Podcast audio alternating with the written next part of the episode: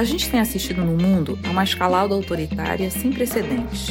Valores estão sendo revertidos e a democracia está ameaçada. Em alguns casos, governos estão aproveitando a pandemia do novo coronavírus para abusarem de regimes de exceção.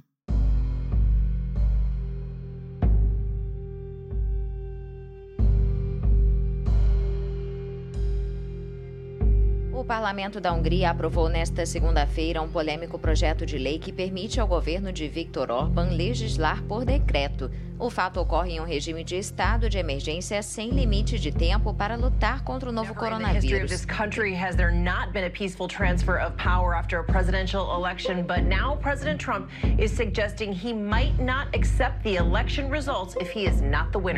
A União Europeia também vem criticando duramente essas medidas que, segundo a entidade, atentam contra o Estado democrático.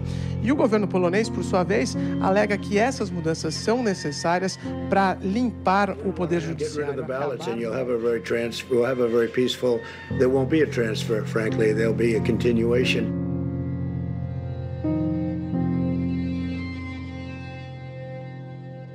Nos Estados Unidos, na Hungria, na Itália, na Polônia, na Rússia, na Venezuela, a gente tem visto chefes de Estado e de governo atacar a imprensa, a ciência e seus pesquisadores e as instituições democráticas povos tradicionais, indígenas, quilombolas, a população negra, mulheres, entre tantos outros, são tratados com desdém e têm seus direitos atropelados.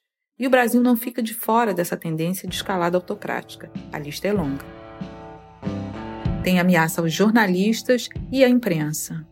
Presidente, vontade de encher tua boca com a porrada, tá? Lateral aqui, lateral aqui. Cala a boca, não te perguntei nada.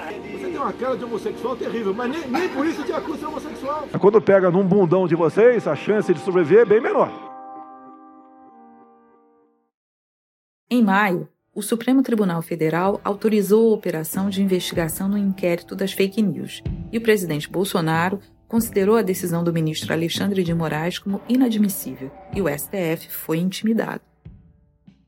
Não podemos falar em democracia sem um judiciário independente, sem um legislativo também independente, para que possam tomar decisões.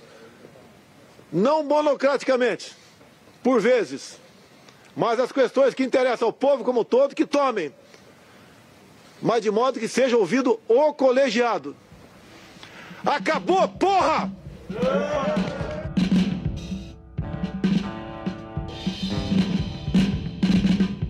Em todo o mundo, e por aqui não tem sido diferente, organizações da sociedade civil que lutam por justiça ambiental e direitos humanos enfrentam um ambiente cada vez mais repressivo. Elas têm tido um espaço de atuação cada vez menor. Esse fenômeno é conhecido como shrinking spaces, conceito que pode ser traduzido para o português como espaços encolhidos. Essa é uma metáfora que tem sido usada para descrever as atuais restrições à luta política por parte da sociedade civil e Bolsonaro não poupou o ataque às ONGs. Você que está numa ONGzinha aí pegando grande fora, sabe que as ONGs, grande parte, não tem vez comigo, né? A gente bota para quebrar em cima desse pessoal lá. Não consigo matar esse câncer, né, em grande parte, chamado ONG, que tem na Amazônia. E apesar de tantos retrocessos e de quase 150 mil mortes devido ao novo coronavírus, o presidente Bolsonaro conta com a aprovação de 40% dos brasileiros. Nova pesquisa do Instituto Datafolha aponta que o presidente Jair Bolsonaro alcançou seu melhor índice de aprovação popular desde o início do mandato. Diante do momento crítico que o mundo e o Brasil vive, a Fundação Heidelberg propõe um exercício de olhar para o futuro e imaginar de que forma é possível construir um mundo pós-pandemia que seja mais justo e menos desigual. O projeto Conversas com a BOL, Olhando para o Futuro, é uma série de lives que discutem questões que transpassam a democracia brasileira no atual contexto. A Fundação acredita que é necessário pensar e agir para a construção de um pacto social e institucional que possa incluir excluídos e abarcar grupos com a maior amplitude possível neste debate. A primeira conversa foi realizada no começo de outubro com o tema Como lutar contra um projeto autoritário de poder. Os convidados para debater essa questão tão importante e urgente foram Marcos Nobre, o autor do livro Ponto Final: A Guerra de Bolsonaro contra a Democracia, Tatiana Roque, professora da Universidade Federal do Rio de Janeiro e vice-presidente da Rede Brasileira de Renda Básica, e Verônica Ferreira, pesquisadora e coordenadora da SOS Corpo, Instituto Feminista para a Democracia, e militante do Fórum de Mulheres de Pernambuco. E é a partir dessa conversa entre nossos convidados que vamos desenvolver o episódio de hoje. A gente vai deixar o link para a íntegra do debate na descrição do episódio, caso você queira assistir.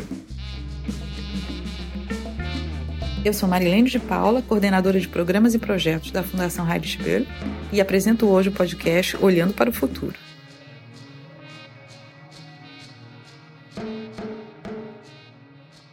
O episódio de hoje tem uma missão ambiciosa. A conversa é sobre como lutar contra um projeto autoritário de poder e como desenhar um futuro mais democrático. Isso significa pensar como podemos construir pontes sobre os atuais abismos que dificultam a construção de um pacto político para fortalecer a democracia em nosso país. Também significa pensar o papel da sociedade civil nesse processo de construção. A gente vai usar o caso do Brasil para tentar responder a essas perguntas. Esperamos que o papo de hoje seja uma faísca que ajude a despertar e provocar reflexões mais amplas sobre como fazer frente ao autoritarismo no mundo.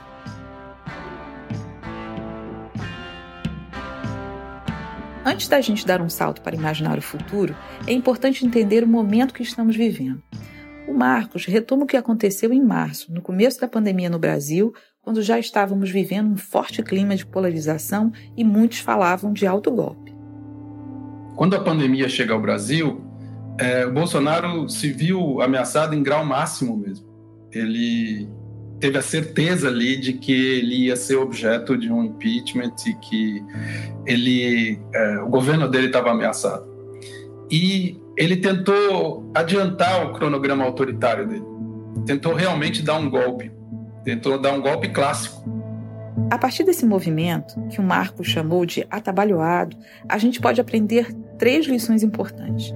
A primeira é que a ditadura foi normalizada, ela se tornou parte da paisagem brasileira que não houve golpe, que quem caçou João Goulart foi este Congresso Nacional no dia 2 de abril de 64, pressionada por toda a sociedade brasileira. O período militar não foi ditadura como a esquerda sempre pregou.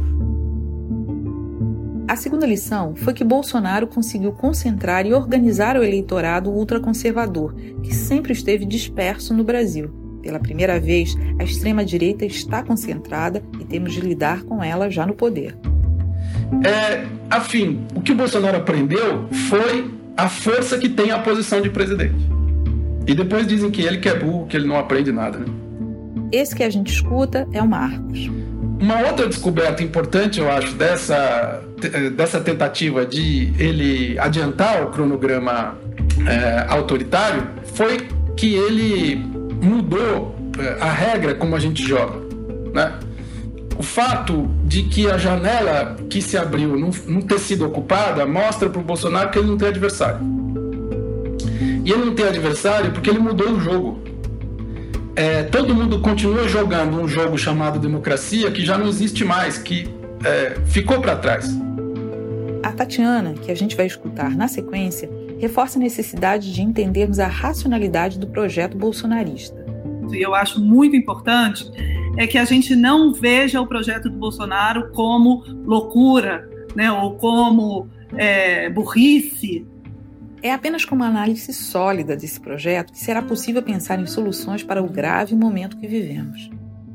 Eu acho que isso é um erro muito frequente de análise que faz também com que as nossas saídas não estejam à altura do problema que a gente está vivendo, né? Eu acho que realmente o Bolsonaro tem projeto, até pode ser até inconsciente algumas vezes, mas existe uma lógica, existe uma racionalidade própria desse governo e de seus apoiadores mais próximos. A Verônica também chamou atenção para a lógica que guia a extrema-direita no Brasil. Vamos ouvi-la agora. Há uma forma de governar, há uma racionalidade que confunde, né? que, que é muito ardilosa, é, que tem uma capacidade de tirar ali apoio daquilo que é aparente, inclusive daquilo que, que o próprio governo é contrário. Um outro ponto importante colocado pelos três convidados é a necessidade de entender que o governo Bolsonaro mudou o jogo porque atuou em rede. Ele usou dispositivos de mobilização que não dependiam do debate público formal. Bolsonaro fala direto com as suas bases apoiadoras sem passar por qualquer tipo de filtro. Essa foi uma ação colocada em prática durante a disputa eleitoral de 2018, mas que permanece até hoje. A gente teve a experiência do, da eleição americana e teve a experiência do Brexit, onde o Facebook foi a principal ferramenta utilizada por essas campanhas de desinformação. Na nossa eleição, o Facebook se preparou.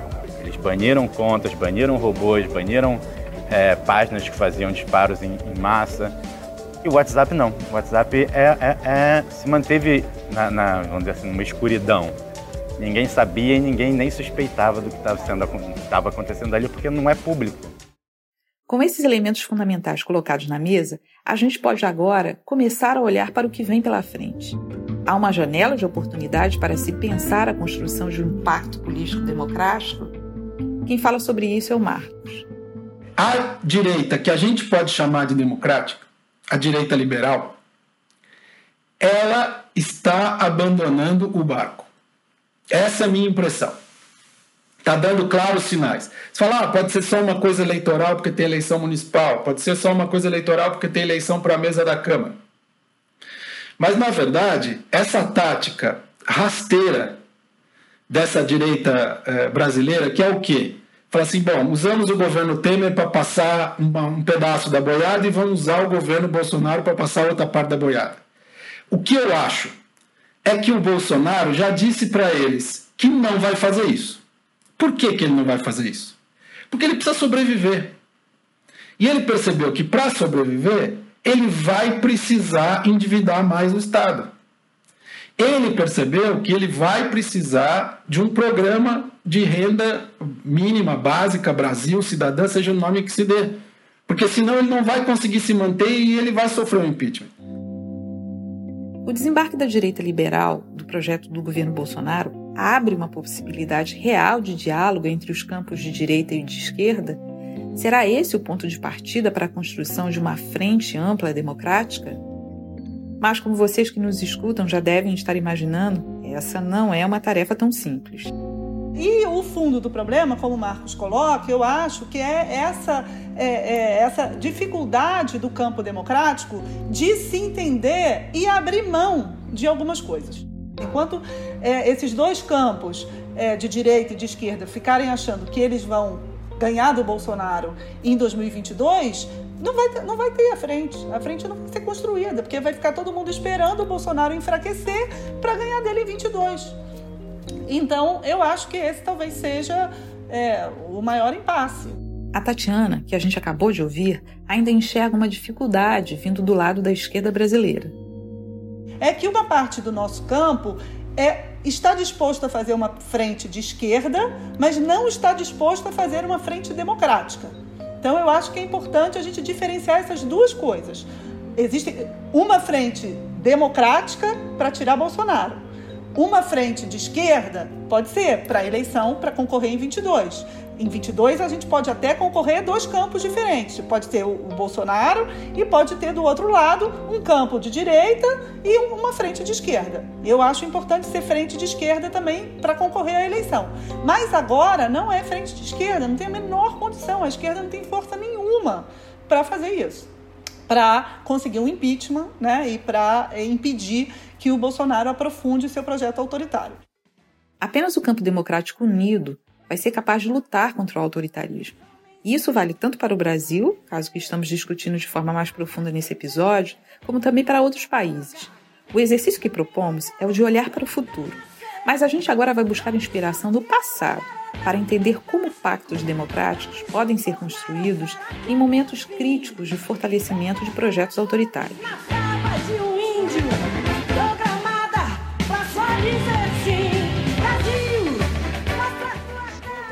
Estamos reunidos aqui.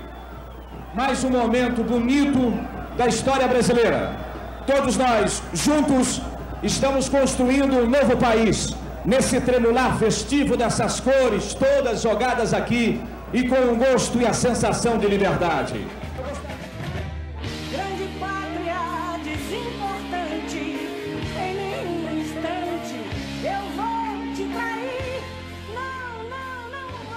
A reportagem que a gente acabou de ouvir foi transmitida na TV Cultura em 1984.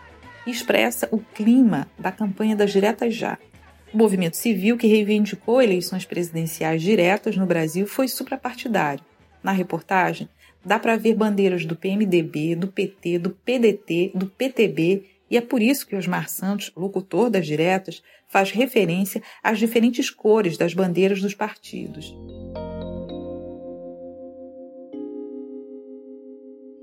A gente também conversou com a Hebe Matos, historiadora e professora da Universidade Federal de Juiz de Fora. Ela falou sobre como foi possível construir um acordo entre os diferentes partidos de oposição pela defesa da democracia nos anos 80. No momento pós, né, pós o fim do AI-5, com a volta da anistia, o, o MDB se fortalecia muito. Uma das medidas foi a abertura partidária, foi lida na época por algumas pessoas do MDB como se fosse uma estratégia do Golbery para dividir, porque aí você criou tentou -se criar o PTB, que virou o PDT, foi o, o, nascimento do PT se consolidou, a, o PSDB vai surgir logo depois, mas é, é exatamente nessa é, nessa pluralidade, nessa experiência né, real da, da democracia que a, a, a frente vai se fazendo no, no, nos objetivos comuns. O mínimo denominador comum é muito importante e também a capilaridade da questão democrática na sociedade brasileira. Né? O início dos anos 80 ele é marcado por uma força muito grande dos movimentos sociais, os movimentos de bairro, os movimentos de favela, os movimentos sindicais, os movimentos de igreja, os movimentos negros, os movimentos indígenas. A construção do campo democrático, que faz frente ao autoritarismo, não é feita apenas de partidos políticos ela também precisa contar com a participação e a atuação da sociedade civil.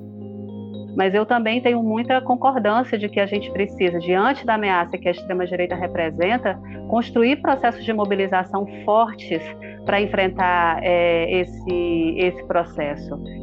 Durante a live, a Verônica mencionou a recente mobilização de movimentos feministas para garantir a realização do aborto legal de uma menina de 10 anos, que havia sido estuprada por seu tio. Esse caso ajudou a entender como grupos fundamentalistas estão organizados para restringir os direitos sexuais e reprodutivos das mulheres, e mostra como os movimentos feministas têm se mobilizado e atuado em situações mais urgentes, além de também criar contranarrativas. Grupos favoráveis ao cumprimento da decisão judicial, liderados por mulheres, também foram para a frente da maternidade. Não vamos abrir mão da vida de uma menina de 10 anos.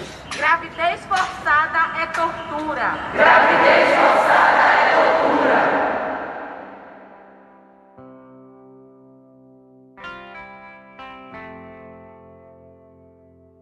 Recentemente, a gente teve a expressão bárbara disso, no caso da tentativa de, de sacrificar a vida de uma menina de 10 anos, né, impedindo que ela tivesse o acesso ao aborto legal e a gente teve uma ampla mobilização, né? tanto mais imediata para garantir o, o, o atendimento, uma mobilização na porta do serviço para garantir que essa menina fosse atendida e ao mesmo tempo uma articulação ampla, né, de apoio, de denúncia e de articulação que abre a possibilidade da gente denunciar o que é o fundamentalismo e a violência do fundamentalismo como força política organizada.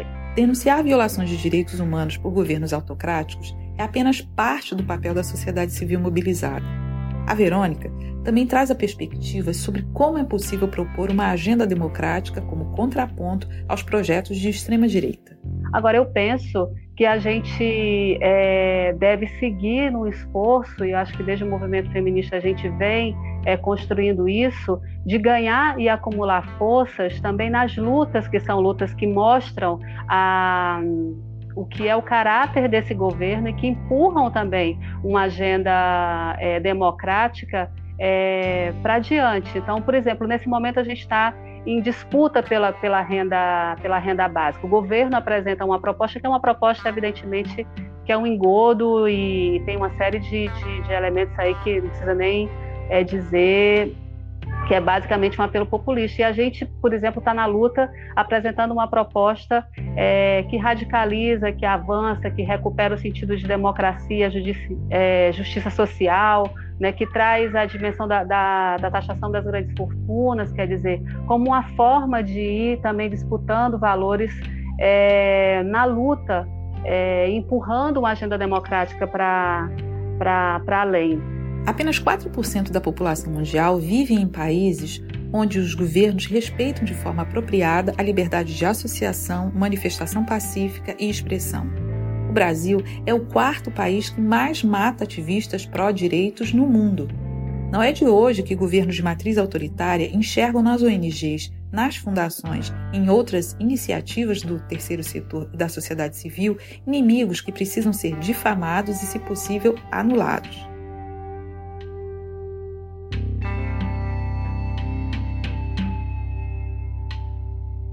Um elemento importante para pensar a construção de uma frente democrática que seja ampla e que não seja apenas de esquerda é o entendimento de que hoje vivemos um momento muito mais crítico do que em 2016, quando do impeachment de Dilma Rousseff.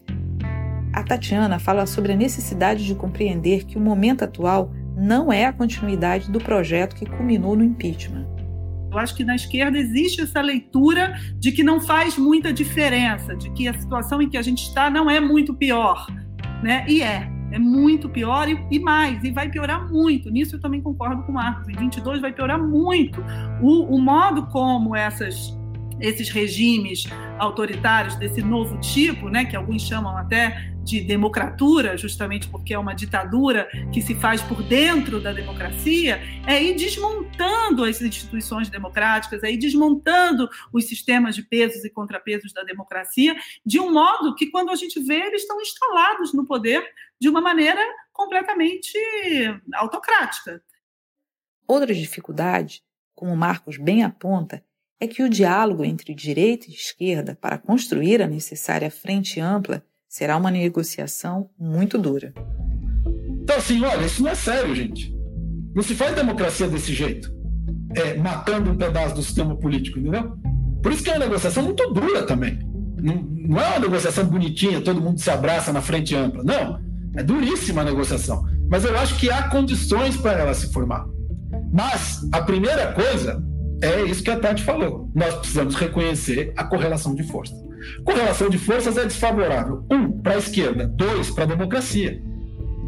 Porque se a gente continuar achando que o Bolsonaro é inofensivo, que ele é um clown, que ele é um, um bufão, foi o que aconteceu na Hungria, foi o que aconteceu na Polônia. Entendeu? É, vai dar no que vai dar. Que é o bufão, vai acabar com a democracia brasileira, como sempre. Porque esse tipo de populista autoritário, ele se apresenta como inofensivo. Ele se apresenta como se ele tivesse no corner, como se ele tivesse acuado o tempo inteiro. Quem está acuado somos nós. É tudo uma encenação.